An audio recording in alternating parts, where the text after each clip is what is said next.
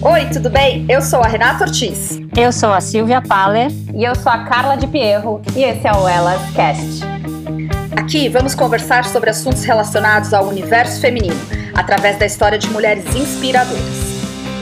Por aqui vocês também vão encontrar temas como comportamento, carreira, esporte, saúde, tudo relacionado à mulher e muito mais. Sejam muito bem-vindas.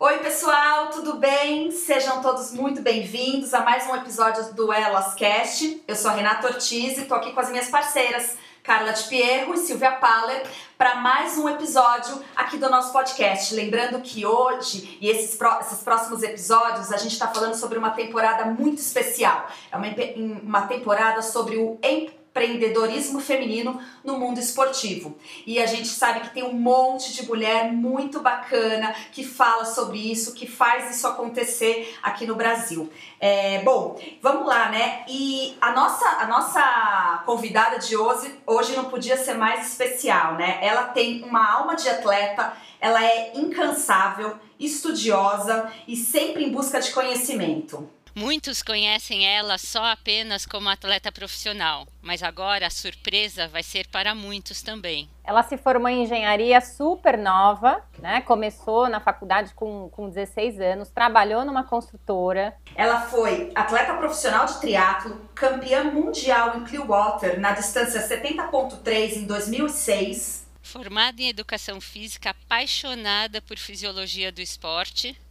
fez gastronomia, trabalhou como estagiária num bistrô, estudou estratégia de marketing. Foi diretora de produção de conteúdo da revista VO2. Sócia da Flows, agência de marketing esportiva. Hoje ela tem a Atena, que sob sua direção se firma como uma mídia digital, uma produção de audiovisual e eventos para mulheres no esporte. E em 2016, em Kona, desenvolveu a Casa Brasil, um local de encontro e palestras para os atletas brasileiros classificados no Mundial de Ironman. Visionária no desenvolvimento do beach tênis muito antes dessa febre desse esporte.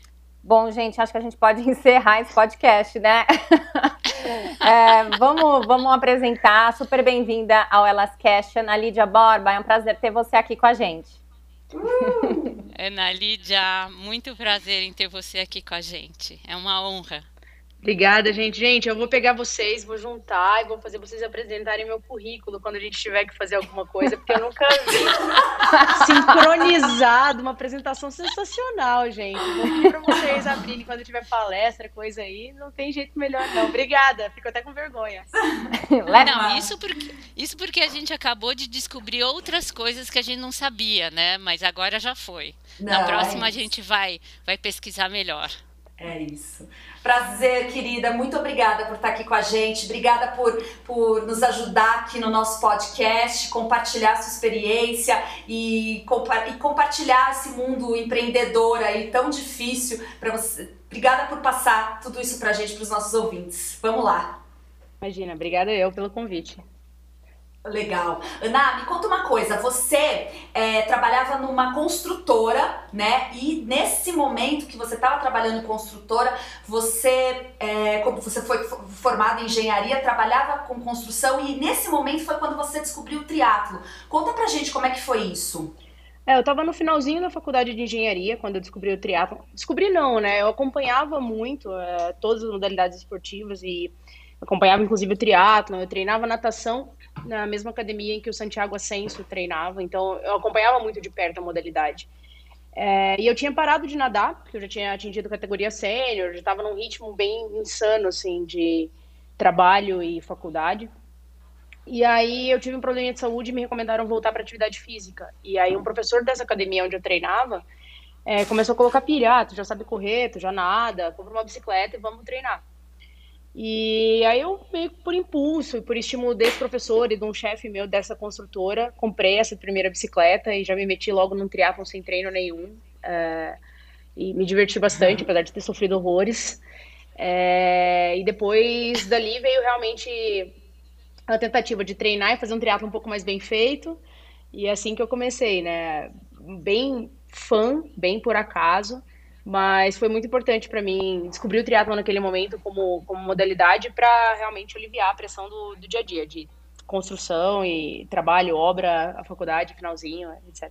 E, Ana, da, da, desse início até a sua profissionalização e sua, as suas provas de longa distância, como foi essa trajetória? Eu comecei, como eu falei, bem por diversão, né? Então, é, sem muita expectativa. Eu tinha sido nadadora de alto rendimento durante muitos anos, mas é um alto rendimento médio, né? Eu competia federado, competia nas grandes, nos grandes torneios de natação do país, mas eu nunca tive resultados expressivos. E eu sempre tive um sonho de ter resultados expressivos no esporte, de me profissionalizar no esporte. E quando eu comecei no triatlon, esses resultados vieram aparecendo muito naturalmente. Mesmo eu competindo em distância sprint, que depois eu fui descobrir que não me favorecia em nada, e depois quando eu fui para Olímpico, e depois quando eu fiz meu primeiro 70.3, que eu tive realmente meu primeiro grande resultado, né, que eu fui campeã amadora do Ironman 70.3 no Brasil, na minha primeira vez na distância, a primeira vez que eu corria 21 km, a primeira vez que eu nossa. corria depois de pedalar 90, nossa. eu falei, nossa. Que prova que foi, Ana? É, o 70.3 Brasil, Brasil né? que foi em Brasília. Era o primeiro Brasília. ano do circuito mundial de 70.3. E era perto de casa, eu fiz ela meio por acaso. Eu podia escolher entre ela e o Troféu Brasil que tinha em Belo Horizonte, eu detestava essa prova. E aí eu acabei escolhendo Brasília e me dei muito bem. Foi um, um, golpe de sorte, realmente, porque eu vi que ali na longa distância eu tinha um potencial para seguir, né? E aí eu fui para esse Mundial que vocês falaram na introdução, ganhei esse Mundial. E aí eu comecei a pensar, nossa, realmente, dá para ir por aqui. E aí começou esse processo de transição. É, eu trabalhava em obra na construtora, tinha que abrir obra, tinha que fechar obra, então não tinha tempo para treinar realmente como um atleta que queria se profissionalizar precisava. E aí eu migrei, foi minha primeira migração de carreira. É, saí da construtora onde eu trabalhava e fui trabalhar com auditoria financeira, consultoria financeira, porque era um trabalho já flexível, isso em 2007, uhum. né? Então a gente está falando muito antes da popularização do trabalho remoto, vamos colocar assim. E era isso, meu trabalho. Eu ia lá, reunia um monte de documento, fazia em casa, entregava relatório numa reunião. Então era muito tranquilo ser atleta profissional e trabalhar paralelamente, né, nesse momento de transição de carreira. Isso é uma característica sua, né, Ana Lídia? Você nunca deixou de trabalhar junto com o esporte e, e nem de estudar. Uh, conta pra gente como que é manter essas duas coisas e por que, que foi sempre importante para você ou trabalhar ou estar estudando. Acho que as duas coisas, na verdade. Eu, eu nunca parei, acho que, de trabalhar e de estudar e de treinar, né? O... Bom, primeiro que a gente sabe que tria, é, triatlon e outros esportes no Brasil é, quando a gente fala de profissionalismo no esporte, não é exatamente um profissionalismo, né? São pouquíssimas pessoas, dá para contar nos dedos, literalmente, quantas pessoas conseguem viver exclusivamente do esporte. E não só viver naquele momento que você tá bem, né? Porque teve anos, obviamente, que eu ganhei bem, poderia ter tido um bom ano vivendo, entre aspas, do esporte. Mas a gente não consegue fazer um pé de meia, a gente tem que pensar mais na frente um pouco, né? E isso sempre foi muito claro para mim. Então, eu nunca pensei na possibilidade de, tipo, vou treinar e dane-se, lá na frente eu penso com o que, eu vou trabalhar. Não, eu sempre levei uma carreira em paralelo, é, ainda que mudando de carreira em vários momentos para me adaptar à minha rotina esportiva. E os estudos são uma característica muito minha, eu acho. Eu nunca parei de estudar, eu sempre fui muito curiosa, assim, sempre gostei de aprender tudo e nunca muito só por cima, assim. Então eu tenho um hábito uhum. que é um pouco engraçado. Eu sempre faço um curso longo, tiro um ano meio sabático entre aspas, e depois eu faço outro curso longo, tiro um ano meio sabático. E daí por isso que teve essas introduções todas aí dos cursos que eu tenho, né? De, é. Eu sou engenheira, eu sou MBA em gerenciamento de projetos, eu sou gastrônoma, eu sou educadora física. Por quê? Entre cada uma dessas faculdades eu tirei um ano é, longe dos cursos, vamos colocar assim, longos, mas ao mesmo tempo fazendo outras coisas que eu acho importantes para mim, que são os cursos rápidos, as extensões, uh, os workshops, uh, estudando, lendo muita coisa em casa, que é uma coisa que eu gosto bastante. E quando a gente está nessa pegada de faculdade, pós-graduação, extensão, MBA, a gente às vezes não tem tempo. Então, isso. Ana, quantos anos você tem para né, conseguir Ana? fazer tudo isso? Você já tem 70 anos? Gente, ela, ela conseguiu fazer cinco faculdades e ainda tá com essa carinha de 29. Não, e ter um sabático entre tudo isso, né? Ela colocando um sabático. O segredo é começar nova, né? Mas eu tenho, é eu tenho 37, isso. né? E eu, a minha primeira faculdade eu comecei, eu tinha acabado de fazer 16. Então, com 21 eu já era engenheira. Com 23 ah. eu já tava com meu MBA. É, gastronomia, eu terminei com quase 29, e a educação física eu terminei no finalzinho de 2019, então eu já estava com 35. Mas o fato é, é esse, você começar cedo e não parar, sabe? Então eu fui fazendo e, por exemplo, gastronomia foi um curso leve, né? Foi um curso quase de entretenimento para mim. É, ao mesmo tempo que, por exemplo, as extensões em marketing, em estratégia, por exemplo, já foram muito mais pesadas do ponto de vista de dedicação e de estrutura de curso do que um próprio curso superior, né?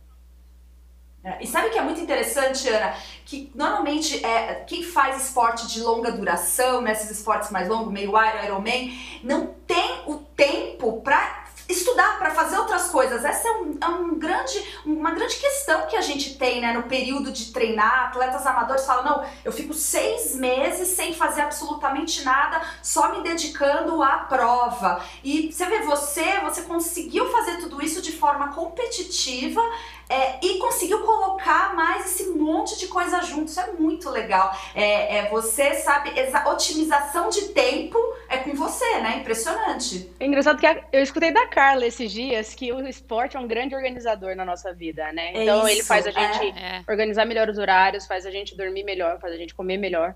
E eu acho isso, né? Eu tinha meu horário de treinar e eu tinha um horário que eu tinha que recuperar desse treino. E quando eu tava recuperando desse treino, por exemplo, eu tava estudando. Eu tava fazendo alguma outra coisa que ia me gerar algum tipo de é, benefício também, né? Não só estar tá parada dormindo. Claro, dormia durante o dia quando era profissional, dormia um pouquinho. Mas é, uhum. eu nunca gostei de, tipo, só ficar à toa. Eu nunca gastei muito tempo vendo filme, vendo série. Não sei, é uma característica um pouco minha também. E Ana, você acha que essa Legal. característica foi fundamental para você empreender em tantas áreas como você fez, seja no marketing, tendo a sua, né, a sua agência, é, empreendendo no beach tênis, que depois mais para frente você conta para gente, essa, essa tua característica de estudar, de gostar, de ser curiosa, você acha que é, é, é uma qualidade importante para empreender? Eu acho que é fundamental. Eu, é, acho que é uma coisa que eu falo bastante, né? Que empreender é muito diferente de ser dono de um negócio. É que é a visão que às vezes a garotada nova tem, né? Tipo, ah, eu vou ser dono do meu próprio negócio. Para começar, que tem um imã de ladeira na casa da minha mãe que fala assim: empreender é escolher quais 20 horas do dia você vai trabalhar. Porque na verdade você nunca tá parado. Ou você está estudando é, sobre o seu negócio, é. ou você está construindo o seu negócio, ou você está fazendo ele girar e observando, porque também outra frase lá de Goiás, né? O olho do, do dono é que engorda o boi. Então, assim, é, você tem que estar tá sempre ligado no que você está fazendo, você tem que estar tá sempre se atualizando, né? Não, não, não tem hora livre para a pessoa, pessoa que está empreendendo. E o fato de eu ter estudado tanta coisa diferente, tanta coisa diversa, primeiro que me dá uma, eu acho, né, que me dá uma visão um pouco diferente de mundo e uma mínima experiência em várias frentes que no final fazem diferença na hora de abrir um negócio. Então, por exemplo, quando eu vou falar de. Quando eu comecei a, a agência, por exemplo, a Flows, o que, que, era o grande diferencial da Flows? Eu tinha vivido o esporte por todos os lados dele. Então, eu tinha sido atleta profissional, eu era educadora física, ainda não era, né? Mas estava me formando em educação física, já tinha dado treino para atleta. É, eu já tinha estudado realmente a parte de abertura de empresa, de gerenciamento de projeto no meu MBA a engenharia civil, que me deu uma base gigantesca para quebrar a cabeça em qualquer segmento. Quando a gente falava de nutrição ou de alimentação lá dentro da Flows, que tinha uma parte de mídia colaborativa, eu tinha estudado aquilo. Então, assim, eu tinha um uhum. pouquinho de cada coisa que, no mínimo, me ajudava a conversar com um especialista daquela coisa, né? Então, acho que isso faz muita diferença, essa é, referência geral, é. assim. É. As suas diferentes formações te aumentam o leque de carreira, né? Você consegue aplicar todas as suas formações dentro da sua carreira, né? Carreira é muito mais do que uma formação, né? Muito mais que isso. E Ana Lídia, conta, conta para as pessoas o que, que é a Flows e quais eventos que vocês já cobriram, só para as pessoas terem uma noção aí do, de, desse alcance. Bom, a Flows começou com uma proposta de ser uma mídia é, e produtora de conteúdo, né, lá na, em 2016. Foi, não era para ser, mas foi exatamente quando eu me aposentei do triatlon. É, até ela foi um dos catalisadores para minha aposentadoria do esporte profissional, porque ela virou tão rápido que eu tive que me adaptar a isso. É, então, no começo, a gente se lançou realmente fazendo a Casa do Brasil, que vocês falaram aqui, que é um, foi um evento que partiu de uma necessidade dos atletas, né? De novo, uma experiência que eu tinha tido, que era chegar num campeonato mundial e ter zero suporte, zero auxílio, zero saber para onde ir. E isso porque eu sempre falei línguas, nunca tive problema, mas a gente sabe que tem muita gente que não é assim. E aí a gente começou criando esse ponto de apoio para os atletas brasileiros lá. É, e cobrindo esse campeonato mundial de Ironman, né? Então, nossa primeira grande cobertura foi logo do campeonato mundial de Ironman. E quando a gente voltou, a gente pegou nosso primeiro grande cliente, que foi o Ironman Brasil. Então, a gente, desde 2016, é responsável por toda a produção de conteúdo audiovisual do Ironman Brasil. E pelas provas parceiras, né? Então, do 3-Day Series, por exemplo, 70.3 do Brasil, etc. E a Flows começou a se desenvolver a partir dos clientes do Ironman Brasil, porque a gente começou a ver demandas muito específicas deles. Então, eles patrocinavam o Ironman e muitas vezes não tinha esse patrocínio bem ativado. Ou, né, eu tava lá a marca no pórtico, mas não estavam fazendo nada com isso, não estavam gerando uma experiência de marca a partir desse patrocínio. Então, a gente começou a oferecer primeiro produtos digitais nesse sentido, do tipo Porsche, que foi um dos patrocinadores do Ironman Brasil lá em 2017. Vamos fazer um vídeo contando por que, que a Porsche está patrocinando o Ironman Brasil, o que, que tem a ver um carro esportivo com o Ironman. E a gente fez um baita de um filme, por exemplo, mostrando é, o histórico da Porsche nas 24 horas de Le Mans e agora patrocinando a Ironman Brasil, né? Uma marca que realmente que entendia legal. de endurance. Que legal. Dali a gente começou com ações também presenciais. Então teve um dos anos que a gente pegou a Mizuno e criou um produto que eles já tinham até, que era os Run Talks, levou para dentro do Ironman Brasil. Então colocava os atletas profissionais da Mizuno ali do Ironman para bater papo com os atletas amadores que estavam ali, queriam tirar dúvidas, queriam conhecer um pouco mais do percurso, dicas técnicas. E aí depois chegou no momento que a gente foi ampliando tanto esse leque de atender demanda que a gente virou uma agência full service. Então, em 2018 a gente teve um projeto muito importante que foi a probiótica. Uh, foi um, um, uma virada de chave mesmo para Flows que a gente abraçou. A gente foi indicado para eles para produzir vídeo. E aí quando eu entendi, não, a probiótica estava sendo comprada por uma empresa brasileira ela estava sob controle canadense. E ela estava sendo comprada para ser reposicionada. Então, de suplemento de maromba, que era o que eles sempre tinham feito, eles estavam querendo vir para o Endurance. Uhum. E aí eu falei para eles, falei, ah, vocês precisam de muito mais do que vídeo. Vocês precisam saber com quem que vocês estão conversando, vocês precisam mudar a linha de produto de vocês, vocês precisam mudar os pontos de venda de vocês, que não vai ser mais loja de suplemento. E aí eles total acreditaram no nosso projeto e a gente desenvolveu um trabalho para eles que eu brinco que é, foi do, do P&D, né, até o PDV, ou seja, do da pesquisa e desenvolvimento de novos produtos, que inclusive acabaram de sair os produtos dessa linha que a gente trabalhou com eles lá desde 2018, que é a linha Pro Athletes deles, até o ponto de venda onde eles foram parar, que é tipo na loja de bike, na, nos pontos onde os, os, atletas de endurance realmente estão, passando por uma mega equipe de atletas e embaixadores de marca que hoje é uma referência e é copiada por várias marcas no país todo. Então, acho que foi um projeto muito legal e assim a Flows virou um grande hub de negócios no mundo esportivo, mas muito importante, no mundo dos esportes participativos, porque eu ainda acredito muito Legal. nessa pegada da gente falar com os esportes em que o atleta amador faz total diferença é, na estrutura da comunicação, na estrutura das empresas, nos produtos que são oferecidos para esse mercado. É, acho que futebol, basquete, vôlei, tem muita gente já trabalhando muito bem, é muito profissional, gera muito dinheiro, acho maravilhoso. Mas eu prefiro trabalhar com esses esportes que realmente têm essa esse diferencial do esporte participativo.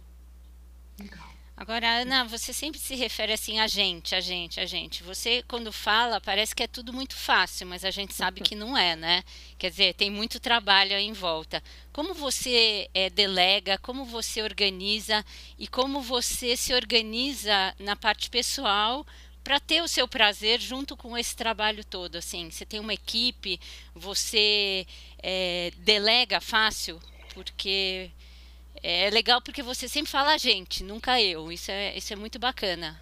Porque esse trabalho de equipe hoje em dia, até no empreendedorismo, é, é, é tem muita dificuldade, né? É, desse trabalho em equipe. A gente está vendo pela, pelo elas, né? É, um, é uma é uma lição, né? Não, mas a equipe é fundamental. É um aprendizado. Eu acho que empreender e dá para ser pessoa única, né? Dá para ser MEI, dá para ser uma microempresa individual realmente. Uhum. Funciona, uhum. né? E principalmente a partir do momento que você tem muita expertise em uma área, por exemplo, naquilo que você está querendo trabalhar e empreender, funciona. Mas você não cresce. É... tem uma frase, como é que é? Que se você quer ir longe, vá sozinho. Não, se você quer ir rápido, vá sozinho. Se você quer ir longe, vá acompanhado. É. Né? Acompanhado. Então, acho que é bem por aí. Eu tenho muita sorte que meus sócios na Flows, que são o Rômulo Cruz e o Alan dos Santos, é, a gente abriu a empresa junto já, cada um com uma área de expertise, né? O, o Romulo é fotógrafo, diretor de arte, muito bom. O Alan é diretor de arte e programador, web design, então ele fez sempre toda a parte de tecnologia e toda a cara da Flows, né? Vem muito dessa, uhum. dessa expertise do Alan. E principal, é todo mundo muito independente. Então, assim, eu não preciso cobrar, eu não preciso. Tipo, tá muito claro o que, que é a tarefa de cada um ali dentro, como cada um pode acrescentar e como a gente ia se desenvolver a partir disso. Então, no começo, éramos nós três. Então, a gente o Romulo me ensinou a fotografar para eu poder ajudar ele com a fotografia, porque aí depois a gente chegava, enquanto ele editava, eu escrevia para fazer aquela cobertura daquele evento que a gente estava. Sabe, a primeira casa do Brasil, foi a gente lá empacotando. A gente carrega até hoje, na verdade, a gente carrega tudo que a gente vai levar de brinde para os atletas em malas pessoais para o Havaí. Chega lá, empacota tudo, atende todo mundo, né, Carla? recebe todo mundo, faz tradução simultânea de palestra, chega no final do dia, limpa a casa e edita foto para entregar tudo no dia seguinte. Então, assim, é, a gente ainda abraça muito, sendo muito sincera. É, mas, claro, a nossa equipe cresceu bastante. Então, a gente hoje tem um time de produção audiovisual grande e ridiculamente bom, assim. Eu não tenho o que falar dos meus diretores de produção audio, audiovisual. É, então, hoje a gente tem um time de sete pessoas, meio... São frila, mas são frilas fixos, né? Estamos falando... Já que a gente está falando de empreendedorismo, né? Novo modelo de trabalho, é, sem essa obrigação é. de registrar todo mundo, é fantástico, porque todo mundo consegue meio que empreender e todo mundo se vê como dono do negócio também, né? Então, sim, sim, sim. É, então, meu time de produção é total isso. Eu terceirizo total projeto para eles. Olha, a gente tem uma conta tal, de tal cliente, preciso de produção assim, assim, assado. Eu vou como diretora de cena, às vezes, para tipo, gerenciar os atletas que estão ali dentro, ou diretora da campanha, mas eu nem me preocupo com a direção do audiovisual, porque eu tenho certeza que vai vir uma coisa linda, né? Você já direcionou eu... isso. Exato. Financeiro, a gente terceirizou e a gente tem uma pessoa lá dentro da nossa empresa, que é a Renata, que cuida de falar com financeiro e com contabilidade, que são terceirizados, porque não precisam estar dentro da nossa empresa, né? E aí, o que, que eu abraço muito ainda? Essa parte estratégica de atendimento ao cliente. Porque esse é o lugar que eu sei que eu posso fazer mais diferença. Claro, eu adoro pegar na câmera e cobrir um evento. Amo. Fico morta, né? Tô ficando velha para isso. Esses dias eu fui ficar em cima de uma moto três dias no Brasil Ride. Eu falei, gente, eu tô muito velha para isso. Mas eu gosto, né? Eu ainda me meto nessa roubada de vez em quando porque eu gosto. Mas eu sei que o lugar que hoje eu faço mais diferença na empresa é na parte estratégica e é em atender o cliente e já sair de lá da reunião de atendimento com a solução pronta. Né? Então, uhum. é diferente de eu pedir para alguém atender o cliente, ele vai trazer as demandas do cliente, a gente vai criar estratégia. Não, não bate bola com o cliente, em dois minutos a gente já sai com 10 ideias e já filtra dessas 10 ideias para as três que a gente vai trabalhar. Então, uhum. eu delego fácil, né? Então, depois que saíram essas três ideias, óbvio, Alan vai cuidar de uma coisa, Renato vai cuidar de outra, Maia vai cuidar de outra, é, Cadinho vai cuidar de outra, enfim. Um dos nossos sócios hoje até está mais afastado da Flows, que é o Romulo, porque ele hoje está dentro da Specialized, né? Coisas que também o, o não CLT te permitem, né? É, mas hoje na nossa empresa não é questão de delegar, é, cada um já abraça a sua parte, porque cada um é dono da sua própria Legal. áreazinha ali dentro. É. Você acabou de dar uma aula de empreendedorismo e ter um negócio. Aquela frase que você falou no começo, né? É diferente empreender e ter um, um, um negócio seu. Foi exatamente isso, fantástico. É. Muito legal. É, eu acho que é isso, né? Você tem que gostar do que você está fazendo, né? Porque empreender também. É engraçado, a gente vê hoje esse, esse modelo de startup falando, né? A Flows surgiu no modelo de startup. Então, a primeira coisa que eu estudei para abrir a Flows, na verdade, foi como abrir uma startup, né? Tipo, processos, uhum. investimentos, rodada de investimento, incentivo. Por que a gente abriu em Florianópolis, por exemplo, sendo que todos os nossos clientes hoje estão em São Paulo? Porque Florianópolis tinha um monte de incentivo para startup em abertura. Então, abrimos lá e tá tranquilo, né? Estamos lá até hoje, apesar de atender hoje os nossos clientes a gente atende São Paulo como casa, né? Então a gente não tem deslocamento. É... Mas é isso, você tem que estar sempre se adaptando, né? A gente surgiu como mídia produtora, mas a gente teve demanda de agência digital, vamos ser digital. A gente teve demanda de ativação de live marketing, vamos atender live marketing. A gente teve gestão de estratégia, a gente se adapta. Acho que assim, não é questão de querer abraçar o mundo, mas são pequenas capilarizações do negócio no qual você conhece que você tem que se preparar para atender em um determinado momento. Você pode falar, não, olha, performance, e vou dar um exemplo, performance digital, até hoje é uma coisa que a Flows terceiriza. Eu não tenho ninguém bom ainda para trazer para dentro da Flows meio fixo, é, para ser a nossa pessoa de performance. Eu prefiro terceirizar isso.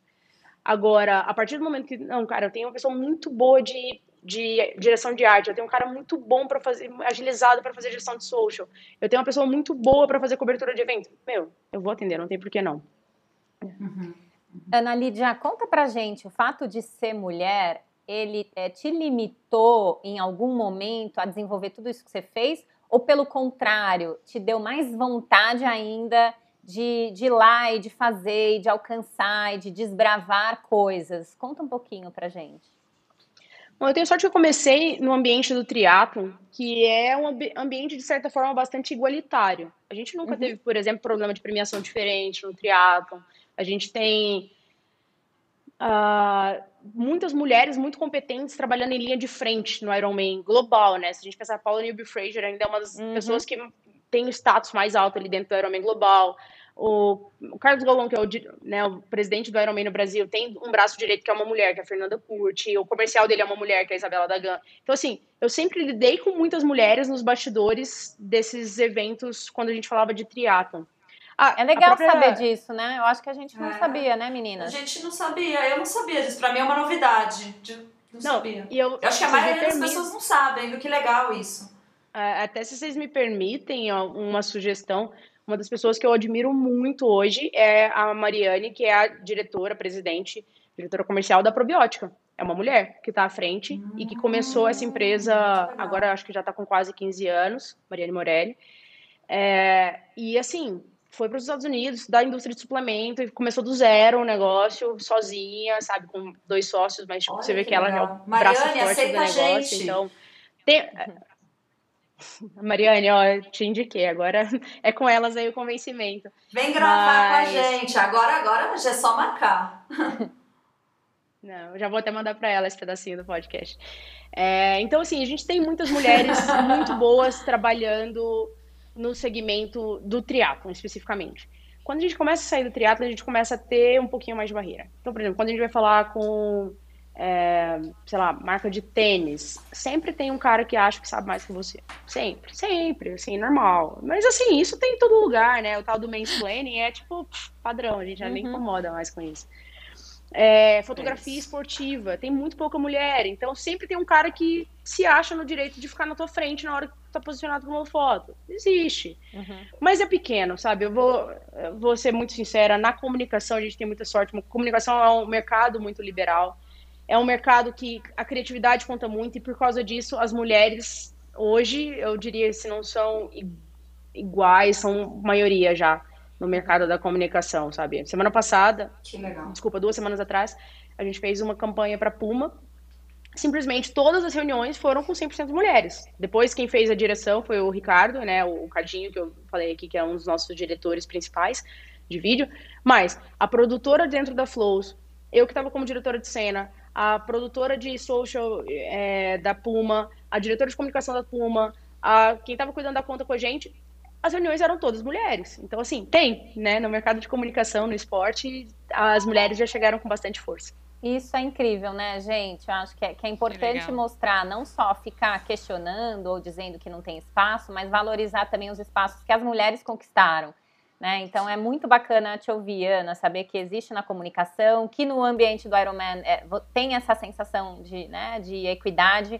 É, e eu acho que a gente sente, né, como triatletas amadoras, eu, em nenhum momento uh, uh, eu me senti menos ali ou, ou, ou, pouco valorizada. Pelo contrário, eu acho que essa coisa do Ironman, largar todo mundo junto, pelo menos na nossa época, né, era uma é. sensação de que era é, o homem e a mulher fazendo a né? mesma né? coisa. Né? A gente largava junto, a gente terminava junto a mesma prova. Eu acho que é, é um espaço de muito, né, é, é assim, atingir e, superar objetivos tanto para homem quanto para mulher. É. Agora, falando em atleta, Ana, eu vi uma frase de você. Vamos falar um pouquinho dos atletas profissionais. Você fala assim: acho que todo planejamento e gestão de carreira de atleta tem total ligação com o empreendedorismo. É, o que, que, você acha que falta para o atleta profissional, é, assim, de, de, apoio, né? Não só de tênis, marcas, é, é o que, que, você acha que falta para isso? E por que, que o empreendedorismo tem a ver com o atleta profissional? Bom, é, eu costumo brincar, assim, em algumas palestras que eu dou, principalmente quando tem é palestra para atleta, que o triatlon, né, e aí eu vou voltar um pouquinho de novo no triatlon, ele tem duas características muito fáceis de você identificar. O atleta de curta distância, que é o atleta vinculado com a federação e que compete no circuito mundial e que tenta pegar a vaga para as Olimpíadas, ele é como se fosse um funcionário público. O potencial de ganho dele é menor, mas ele tem uma segurança ali. Ele tem o salário do clube ou das Forças Armadas, ou os dois.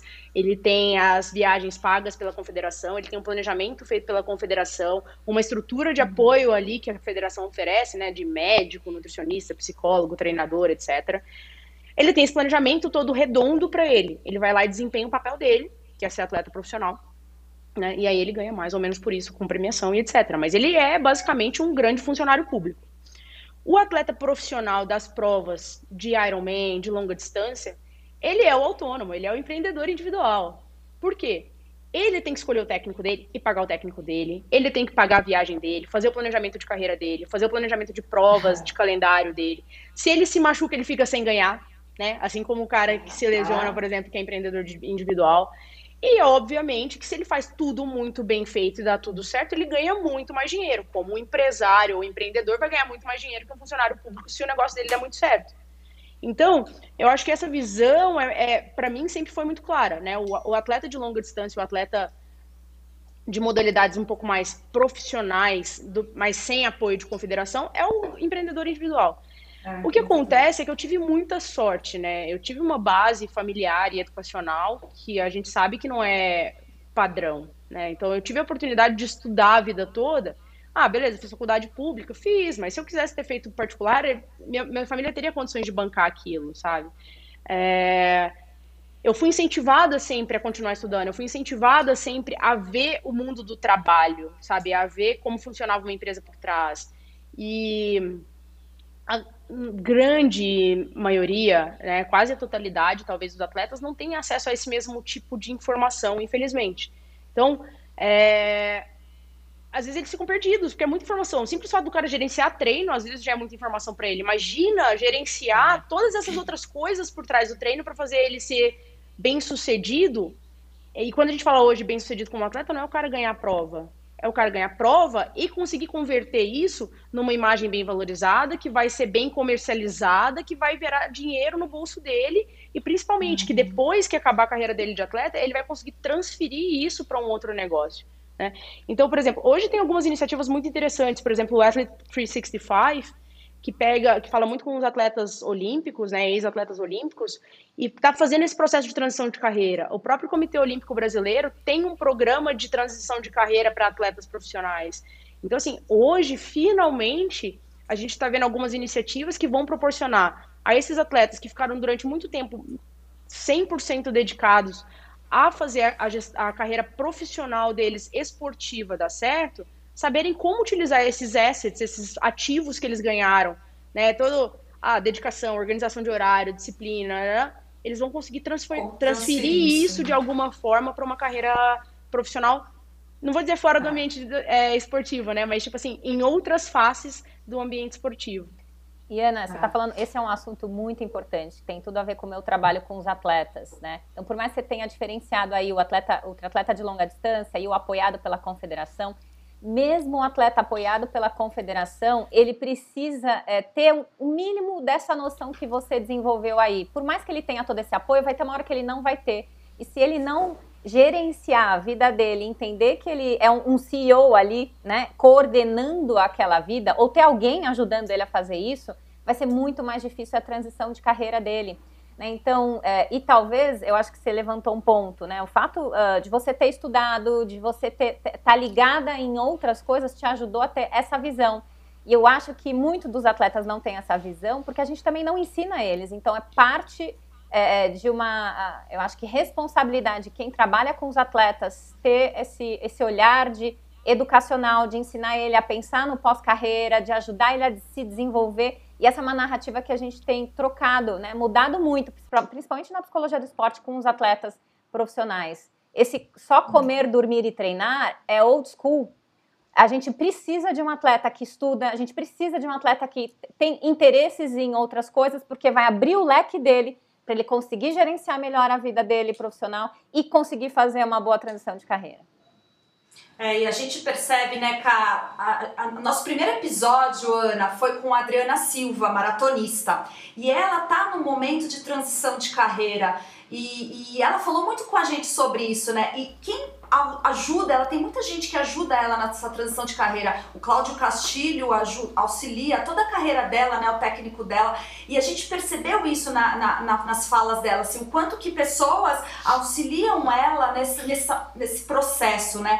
E mais uma vez a gente vem com isso que você falou aqui alguns minutos atrás, sobre sozinho a gente não consegue fazer grandes coisas, sozinho a gente não consegue ir muito longe, né? E um atleta, ele passou anos treinando, comendo, dormindo e focado numa competição, né? Como que ele consegue ter essa visão do futuro, né? A gente precisa ter gente ajudando ele, em volta dele, mostrando que a carreira não termina ali no final de uma prova, no final de um pódio, né? A coisa vai além. É muito legal isso que você faz, olha. É, uma coisa assim, a gente hoje usa muito, a, a Carla usou a expressão, né, o CEO da própria vida, né? A gente começou a usar termos corporativos, né? Para falar mesmo de pequenas empresas, né? Então, ah, eu sou CEO, CMO, CFO, né? Então, para quem não está tão familiarizado com esses termos, né? O C é de chief, né? De chefe. Aí a letra do meio é, do cargo, né? Então, E é de executivo, o F é de financeiro, o M é de marketing, o O é de operações e a outra office, né? O, o escritório, né? Então, o chief, o CEO é nada mais do que o chefe executivo do escritório. Ou seja, é a pessoa que faz acontecer a parada, né? A gente usa isso, mas, uhum. meu, sério, em qualquer empresa menor do que uma corporação, é só um título mesmo. É, e o que acontece? A nossa vida pessoal, ela é um, um grande empreendimento, né? Ela é um, um grande... Enfim, você precisa fazer gestão financeira da tua vida pessoal, você precisa fazer uma gestão executiva para que é juntar tudo. Você precisa fazer uma gestão de operações, que é, por exemplo, trabalhar no teu projeto operacional daquele momento, seja ser atleta, seja abrir um negócio, seja cuidar da tua família, se você tá, tá em casa, né? Você, a tua operação ali é cuidar da tua casa. É, você precisa ter um projeto de marketing. Quanto mais você precisar vender, mais você vai é, né, interagir com o mercado, né? Não é vender, mas é interagir com o mercado, mais você precisa de um projeto de marketing. O atleta, ele tem que entender que ele precisa ter todas essas frentes. Né? Se ele quer fazer o próprio gerenciamento financeiro, ótimo. Então, faça seu gerenciamento financeiro. Se ele não quer, contrate alguém. Se ele quer fazer seu próprio gerenciamento de marketing, de mídias, de imagem, faça. Se você não gosta, se você não tem competência, é ok você terceirizar isso. É como. É a mesma coisa numa startup, é a mesma coisa numa empresa, né? Então, meu, eu sou um puto atleta. O meu, o meu lado CEO de atleta tá mega funcionando. Eu tô treinando, competindo, dormindo, ganhando resultado mas, cara, eu não tenho tempo, não gosto de fazer mídias sociais. Contrata um CMO, entre aspas, para você. Uhum, entendeu? É. Cara, eu sou a pessoa mais desorganizada do mundo com dinheiro. Eu não sei quanto eu ganhei de premiação, eu não sei se eu vou ter dinheiro para pagar minha próxima prova. Cara, contrata alguém para fazer a sua gestão financeira. Sabe? É super uhum. ok. Né? E isso é a mesma coisa quando você vai abrir um empreendimento. Então, tipo assim, eu sei fazer tudo. Eu fui lá no Senac, no Sebrae, fiz um curso de capacitação para abrir uma empresa, um pequeno negócio. Eu fui num Meet de startups. Eu fui, eu conheço o negócio que eu estou abrindo. Por exemplo, a gente está falando de atleta e muito atleta, principalmente antigamente. O que, que era a visão de futuro dele quando o cara tinha oportunidade de estudar ao mesmo tempo ser atleta, né? Quando ele tinha, por exemplo, um apoio de faculdade, fazer educação física. Por quê? Porque ele entende que ele vai capitalizar em cima da imagem que ele Sim. construiu como atleta para fazer a assessoria dele, ou a, o clube dele, ou ele como treinador bombar depois que ele encerrar a carreira dele de atleta. Hoje, é, isso é um dos caminhos? É, mas igual, você não vai simplesmente virar um bom treinador ou um treinador famoso ou vai conseguir colocar preço no teu serviço só porque você foi um bom atleta. Tem a parte de comunicação que tem que ser bem trabalhada, tem a parte financeira, tem a parte de gestão desse negócio. Né? Então, ou você se capacita para isso, ou pelo menos enquanto você se capacita, você contrata alguém capacitado para fazer para você. Né? Acho que empreender é isso, é a gente saber trazer as pessoas certas para o nosso lado para ajudar com as deficiências que a gente tem. Ana, então conta como foi sua relação como treinadora do André Lopes. Como foi essa experiência e essa vontade ah, então, que você tem de, de aprender e passar seus conhecimentos, a fisiologia do esporte, que você gosta tanto? Como foi essa relação de estar do outro lado, assim? Bom, eu Bom, agora se o CREF me escutar, não tem mais problema, porque agora eu tenho um CREF, então tá tudo certo. Já prescreveu o fato de ser treinadora sem CREF. Tá ok. Mas eu estudo educação física, eu estudo fisiologia, eu estudo treinamento esportivo desde que eu tenho, sei lá, 13 anos de idade. Porque eu era uma pessoa curiosa. Então, eu, quando eu tava lá no infantil, no juvenil, eu sabia o que, que era um A1, um A2, um A3, um porquê, por que, que a gente treinava assim, por que, que o volume de um era diferente do outro. Eu gostava disso, né? Então, sempre fui estudando paralelamente a qualquer coisa que eu estivesse fazendo, seja engenharia, seja projeto, seja. Eu estava estudando a parte do treinamento esportivo, porque eu estava vivendo aquilo eu queria saber por que, que eu estava fazendo aquilo, por que, que uma outra coisa funcionava melhor, uma outra coisa funcionava pior, por que eu não conseguia, por exemplo, ser um atleta potente, enfim, é, várias coisas. É, mas uma das coisas que eu tenho como característica, e um dos motivos para eu não ter me dedicado talvez à carreira de treinadora ou dona de assessoria, é porque eu gosto muito de projeto. Eu gosto de coisas que são mensuráveis, que tem começo, meio e fim. Qualquer uma, né? Então, Pode ser renovável? Pode, pode, mas tem que ter começo, meio e fim. Então, por exemplo, uhum. quando o atleta, o André Lopes, que hoje é atleta profissional e está se dando muito bem lá fora, me procurou, ele tinha um problema para ser resolvido, que era, ele tinha uma vaga para Kona que ele tinha pego no Ironman Brasil, só que logo depois do Ironman Brasil ele se lesionou e ele não podia correr. E ele queria fazer Kona. Aí eu falei, tá bom, André, é um, esse é um projeto que eu acho legal, vamos juntos, né? Então eu comecei a treinar o André logo depois do Ironman Brasil, né? Então em junho, o Ironman de Kona acontece em outubro. A gente tinha três meses para trabalhar, desenvolver toda a parte de treinamento dele. A gente focou muito em natação, que a natação dele era horrorosa. Muita parte educativo de natação, foi nem volume. Eu coloquei ele para nadar todo dia, coloquei muito educativo, trabalhei muito na técnica dele, trabalhamos muito pedal, trabalhamos muita força. Resultado: nesses três meses, a maior corrida que ele fez foi a 10 dias da prova, ele correu 8 quilômetros antes do Ironman, Campeonato Mundial de Ironman, que ele tinha que correr a maratona. E a maratona do Ironman ele fez para 3 horas e 23, ainda assim foi bastante boa, e ele ficou em sexto lugar, geral, né, sexto lugar na categoria dele no Ironman de Kona. Então, assim, fizemos um projeto, né? Tinha um problema, tinha uma solução, tinha um resultado entregue, que foi, fizemos Kona bem sucedido, fizemos uma baita prova em Kona. Passou Kona, ele veio para mim e falou, tá, vamos fazer Ironman Brasil do ano que vem? Eu falei, não, acho que não é esse o caminho. Agora eu acho que a gente tem que dar um passo atrás, você vai ter que voltar para 70.3. Se você quer ser profissional lá na frente, você vai ter que fazer uma transição, você vai ter que pegar mais velocidade, mais ritmo de prova, mais caixa, porque se toda hora a gente for colocar volume, vai toda hora acontecer isso. E a gente começou esse processo de transição, e no final do ano ele foi para os Estados Unidos, foi treinar com um treinador americano para fazer de fato essa transição dele para o profissional, que está sendo muito bem sucedida, e ele nunca mais fez um Ironman desde então. Então, quer dizer, é, acho que a gente estava alinhado ali, eu e o treinador sentido, dele. Né? É. Legal. E aí, assim, Legal. assim como foi com o André, eu tive alguns outros projetos dentro da educação física, né? Então, por exemplo, a Júlia Romariz, lá em Floripa, ela já tinha feito o Ironman Brasil várias vezes, nunca tinha classificado para Kona. Ela veio para mim com um projeto, que era me classificar para Kona. Fomos, trabalhamos, pegamos a vaga para Kona, fomos para Kona, fez Kona, ficou feliz. No final do ano, voltou para treinar com o treinador dela, né? Fernando Palhares veio para mim com o projeto de fazer o Norseman, que é um triatlo extremo duríssimo trabalhamos para isso, fez, tudo mais. Então, assim, eu gosto muito dessa pegada de projeto na educação física, sabe? Então, é uma coisa que me desafia bastante. Até queria fazer mais, só que agora realmente está pouco tempo para fazer tudo que eu gostaria de estar fazendo. Ana Lídia, conta um pouquinho pra gente é, do seu empreendedorismo no beach tênis, né? Hoje em dia é uma febre, mas você começou muito tempo atrás e hoje em dia entendo que você é referência nessa parte aí de mídia, divulgação, uh, do beach tênis. Acho que é legal as pessoas conhecerem também. É, agora, ontem foi até engraçado, saiu um memezinho que era assim, do nada todo mundo virou jogador de beach tênis. É, mas assim, na verdade não é do nada, é um processo que está acontecendo e eu entrei nele muito por acaso em 2018, porque em Florianópolis ele aconteceu antes. Então no Rio, o beach tênis está uhum. desde 2008 e já está consolidado há um bom tempo. Em Florianópolis ele já está desde 2014, 15, mas 2018 quando eu entrei já estava uma febrezinha né? E aí, quando eu comecei a dar uma olhada na modalidade, ela tem muitos atrativos que tem, fazem dela um óbvio hit, como fizeram do CrossFit um óbvio hit. É, então, assim, ela é super fácil de começar, Sim. é dinâmica, é divertida, então consegue pegar pessoas que nunca fizeram atividade física na vida e de repente vão se encantar, encantar com uma modalidade esportiva é barata do ponto de vista que, tipo, é, nas cidades que tem praia, tem quadra pública, a pessoa precisa ter uma raquetinha, que não precisa, obviamente, ser cara para começar. O equipamento mais caro, profissional de beach tênis, é uma raquete de 3 mil reais, que se a gente comparar com o preço de bicicleta é irrisório. Então, ela tem tudo para pegar. E além de tudo, tem um fator muito importante. Ela é muito, ela tem muito apelo entre as mulheres. E a mulher, a gente sabe que é um ser social.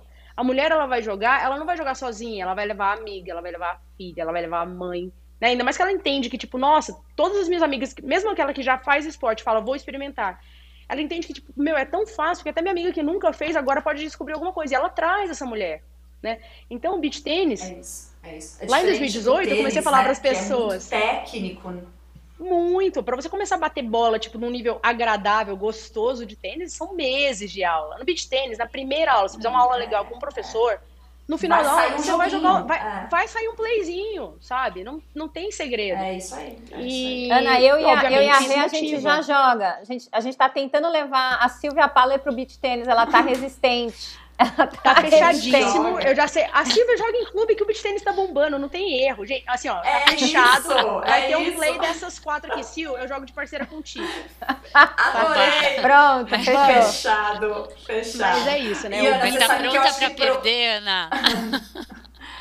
E pro paulista, eu acho que tem um apelo de você pisar na areia, de você fazer um esporte ao ar livre e sem ter que performar grande coisa, né? É o que a gente acabou de falar. Gente, qualquer coisinha dá jogo, termina o joguinho, a mulherada vai lá e se encontra e toma um açaí, toma uma cerveja e tá to- todo mundo tomando sol. O, a- a- o paulista precisa disso, né? Então eu acho que por isso que essa febre tão grande do esporte agora no verão em São Paulo, né? Mas isso é, na verdade, é uma coisa que também era, era muito previsível, né? Então, quando lá em 2018 eu comecei a trabalhar com beach tênis, e eu comecei também já tentando entrar em todas as faces aqui, né? Então, comecei a trabalhar junto com a federação para entender para que lado que eles estavam querendo ir.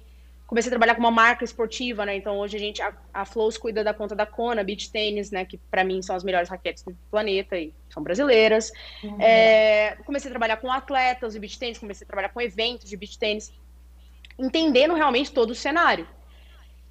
E aí eu comecei a falar para as empresas que ainda não tinham se ligado, falei, gente, o beach tênis vai explodir. É o seguinte, o beach tênis já tá Rio, Minas, Brasília, Goiânia, Paraná, Rio Grande do Sul, Santa Catarina. Na hora que pegar em São Paulo, esse negócio vai ser assim, ó, Esporte. mas era É, óbvio é. isso. Por quê? Gente, mal ou bem, o Brasil acontece em São Paulo. O dinheiro É está em isso. São Paulo. A exposição está em São Paulo. Então, cara, o beach tennis foi cercando São Paulo, né? O beach tennis chegou pelo interior de São Paulo, então Ribeirão Preto já pegou tem cinco anos, né? Tem grandes arenas em Ribeirão Preto. Aí veio chegando mais perto. Aí Campinas explodiu. Cara, na hora que entrou dentro da capital, não tinha mais volta, né? Então, na verdade, São Paulo só foi o último a receber a notícia, primeira vez na É vida. Mas aí agora, na hora que recebeu, fez o mercado realmente tomar proporções, assim, que tá todo mundo assustado. Não tá tendo... As arenas estão com dificuldade de achar professor na velocidade que elas têm demanda de aluno, né? É Arena isso, em é interior de São Paulo agora abrindo com 38 quadras. Arena em Santa Catarina com 30 quadras. Em São Paulo, que tem limitação de espaço, as arenas são pequenas normalmente, né? Três, quatro quadras. E todas estão lotadas, né?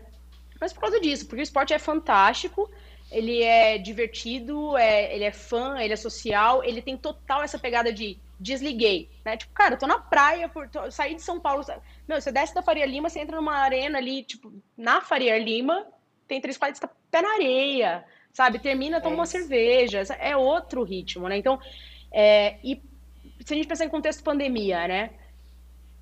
O beach tênis, entre aspas, é seguro, porque você tá a um metro, dois metros do teu parceiro, seis metros do, do, do jogador da quadra do lado, então não é um esporte de contato, não é um esporte ar que você livre. fica agarrado, é ao ar livre. E, cara, a gente sabe, o que as pessoas mais procuraram agora nessa pandemia foi a desculpa perfeita para sair de casa, né? Então, tipo assim, eu vou fazer um negócio que vai fazer bem para minha saúde, que tem baixíssimo risco, que eu vou fazer um social e vou me divertir, né? Então, é, era, era muito receita do sucesso, eu acho que a pandemia potencializou isso. E tô achando ótimo, porque daí todos os clientes que dois anos atrás eu falei, ó, beach tênis vai explodir, estão me ligando e falam, eu preciso entrar no beach tênis, me arruma uma lista de arena, me arruma uma lista de atleta, me arruma. Eu falo, tá bom, arruma, tem todos, calma, fica tranquilo, né? Mas é isso, a gente tá, tava falando porque era óbvio, é uma modalidade que tem tudo para crescer mesmo e tem todas as razões para isso, assim. É, então quem tá achando que é frescobol, gourmetizado, fiquem sabendo. Não. Primeiro, não tem nada a ver com frescobol, por favor. Frescobol Não, você joga de é, dupla não. com a pessoa que tá na tua frente. Beach tênis você quer matar a pessoa da tua frente. Então, É isso. Não, o frescobol você joga pro outro acertar, né? Exato, pra aqui é tirar. A rede tem um é outra né? coisa. Né? Então, assim, Exato. Mas é um jogo muito, muito legal. É, que já a própria confederação de tênis já entendeu que, tipo, meu, é, esquece, Tem que né? tê- volta, tênis né? vai ser o Não esporte tem de nicho daqui a pouco. O esporte de massa É. vai ser o beach tênis mesmo. Que legal, que legal. E é cheio de me fala uma coisa. É. É. Me fala uma coisa, a gente tá, falou aqui tanto de- sobre empreendedorismo, tanta coisa que você faz, mas a gente sabe que é, a, a- a teoria é bastante diferente da prática, muita coisa acontece, é muito altos e baixos.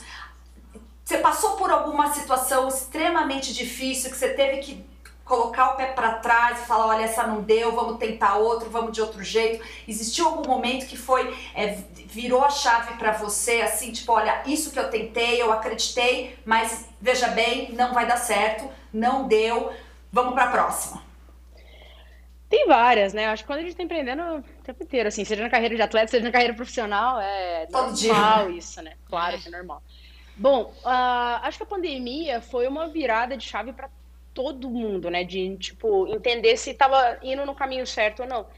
Eu, eu brinco que a Flows, eu vejo, tanto que a gente acertou a mão no lançamento da empresa, quando chegou a pandemia, a gente teve que mexer precisamente zero na nossa estrutura. Zero. Assim, ó, a gente já trabalhava home office, a gente tem uma salinha comercial Home super office. barata que a gente se encontra para fazer reuniões estratégicas, eventualmente, mas não- nunca foi da cultura da empresa trabalhar presencial.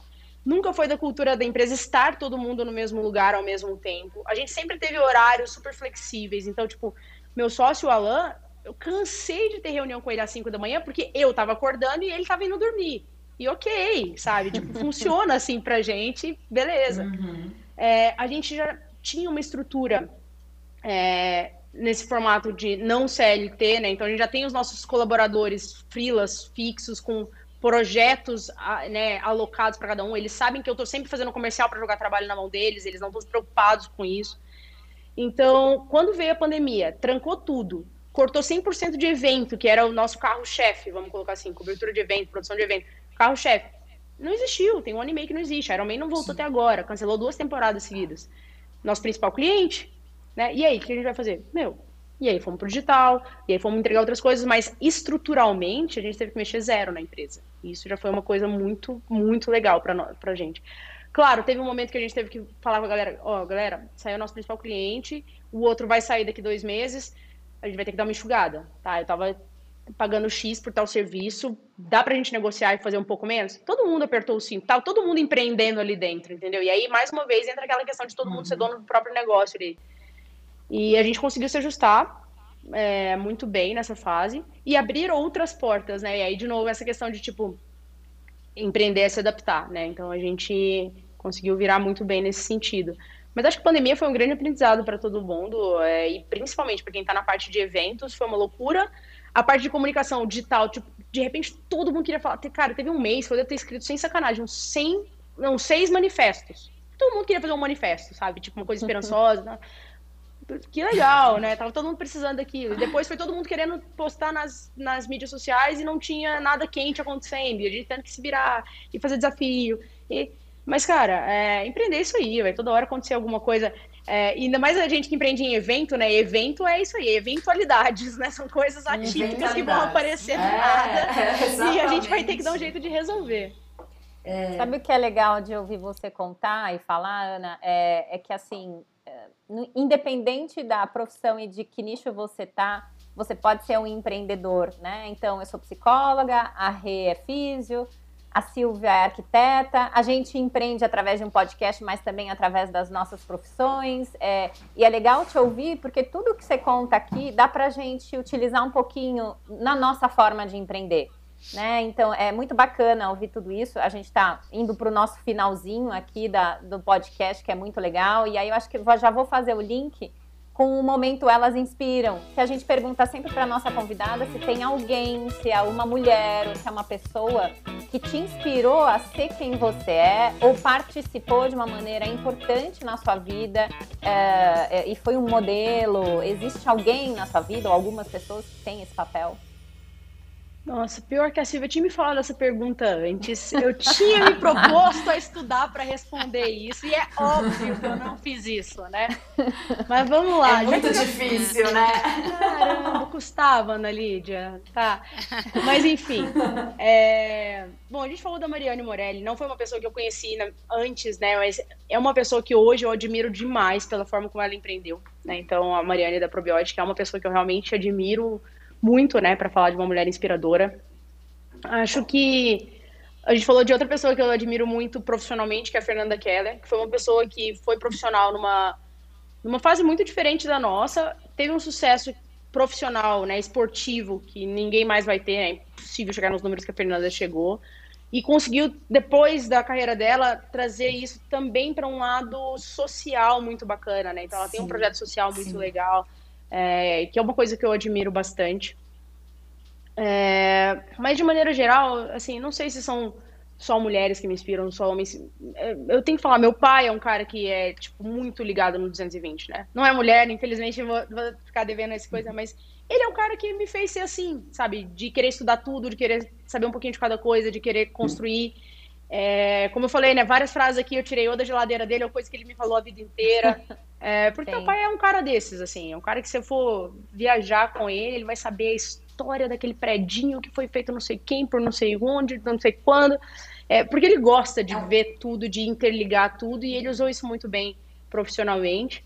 Então, acho que a gente é um, um combinado aí de tudo que a gente vai vendo, tudo que a gente vai lendo, mas eu adoro ler livros de mulheres no esporte, porque sempre tem uma lição nova também. É. Que legal, Ana. É, Ana. A gente fica muito feliz. Foi muito rico tudo que você trouxe aqui hoje para a gente. Acho que para os ouvintes também.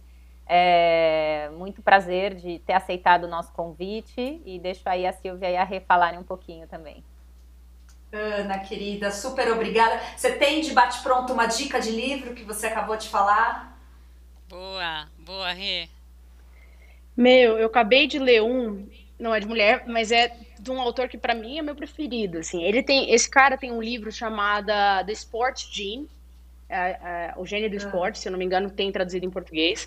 E ele agora tem um outro livro que eu não sei se já foi traduzido em português, mas ele chama Range, que fala sobre como as pessoas é, com múltiplas habilidades começaram a se a aparecer mais é, no mundo de especialistas. Né? Então chama uhum. Range. É, o, é que, é que tem um é. livro, né? Não sei se essa é a tradução. É, é, é os, os, generalistas vencem em um mundo de especialistas. É muito provável. É de um autor chamado David Epstein. Em inglês chama Esse, Isso mesmo, David Epstein, exatamente. É. Muito eu, bom. Eu tenho, desculpa, muito gente, bom. eu tenho péssimo, não é péssimo, né? Mas eu tenho o hábito de ler sempre que eu posso na língua original, porque sempre eu acho que alguma coisinha uhum. se perde na tradução. Mas é.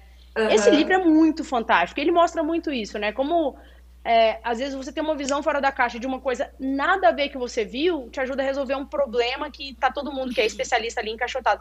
Tem uma frase de um filme, é a frase de abertura do filme Para Sempre Alice, não sei se vocês viram, que é um filme triste, triste, triste, triste, com a Julianne Moore, que ela tem Alzheimer. Uhum. É, e na ela é uma, uma professora de. Não é de literatura, mas é de linguística, né? E ela começa, obviamente, a perder essas habilidades dela com linguística. Mas na, na frase de abertura ela tá dando uma palestra e ela fala uma frase que é o seguinte: é, o mundo hoje a gente está ficando tão especialista em tudo que a gente está sabendo cada vez mais sobre cada vez menos, até que vai chegar um ponto em que a gente vai saber absolutamente tudo sobre absolutamente nada. Sobre nada. Uhum. Então, é eu acho que é isso, sabe? A gente foi filtrando tanto, tanto, que aí, e aí 20 anos atrás, eu ia falar 15, mas eu esqueci que eu já fiquei mais velha que isso. Então, 20 anos atrás, quando eu estava começando meu, minha carreira no mercado de trabalho, você fazer coisa diferente não era bem visto. Era tipo assim, cara, você não sabe o que quer. Né? Essa era a visão é de mundo de uma pessoa que fazia muita coisa diferente.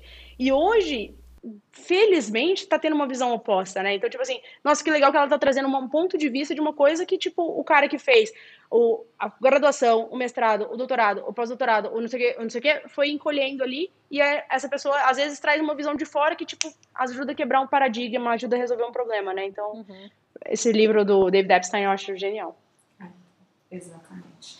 Ana, querida, super obrigada. Obrigada pela sua participação no Elas. Obrigada por somar tanto com a sua história aqui pra gente, para os nossos ouvintes. Um grande prazer te ouvir. Parabéns pela sua trajetória, viu? Obrigada, obrigada mesmo pelo convite. É, desculpa aí a Silvinha, porque ela me ligou antes para a gente tentar fazer o roteiro. A gente quase fez uma gravação paralela de podcast. ah, imagina, mas foi uma delícia. Nossa, foi uma, foi um, foi uma, uma biografia, foi um bate-papo muito gostoso. Só, só acrescentou aqui. Eu, realmente a gente teve uma aula aí de empreendedorismo, de ser atleta é, e o mais importante que a gente pode deixar para todo mundo, o conhecimento nunca é jogado fora, tudo agrega, né?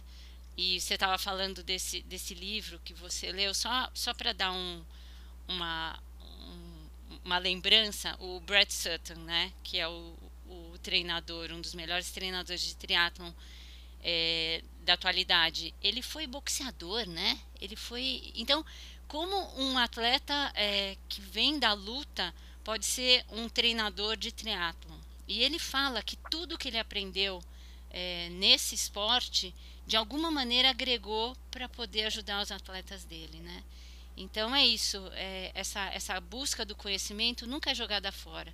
Isso é legal para os atletas amadores, para os jovens, né, que acham que não agrega, mas é, essa foi uma lição muito importante que você deixou aqui.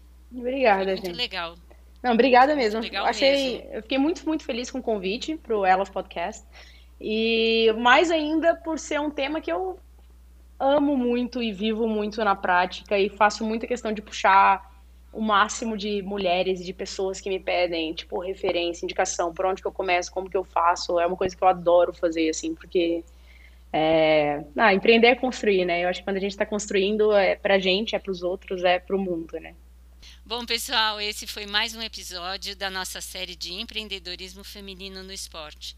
Entrevistamos hoje Ana Lídia Borba, ex-atleta profissional que já empreendeu em diferentes frentes e não cansa de acumular bagagem e experiências. Empreendo para o mundo, como ela mesmo diz. Para acompanhá-la nas redes sociais, basta procurar por arroba Ana Lídia Borba. E para nos seguir, arroba Elascast.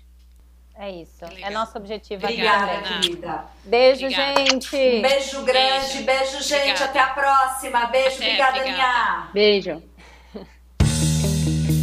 Se você quiser saber um pouco mais sobre a gente e sobre as histórias incríveis das nossas convidadas, acompanhe a gente através da plataforma Spotify, plataformas de streaming e agregadores de podcast. Eu sou a Renata Ortiz e nas redes sociais você me encontra como arroba Renata Ortiz.